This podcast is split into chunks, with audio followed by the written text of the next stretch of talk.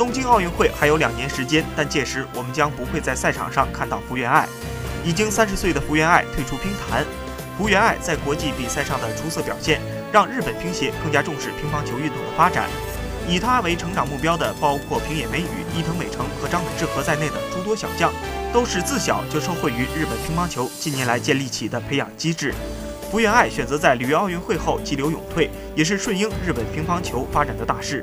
他在退役声明中也提到，两年后的奥运会，届时将三十二岁的他，显然已经不在日本女乒未来的计划之内。两年不打比赛，回归家庭，福原爱做出了最好的选择。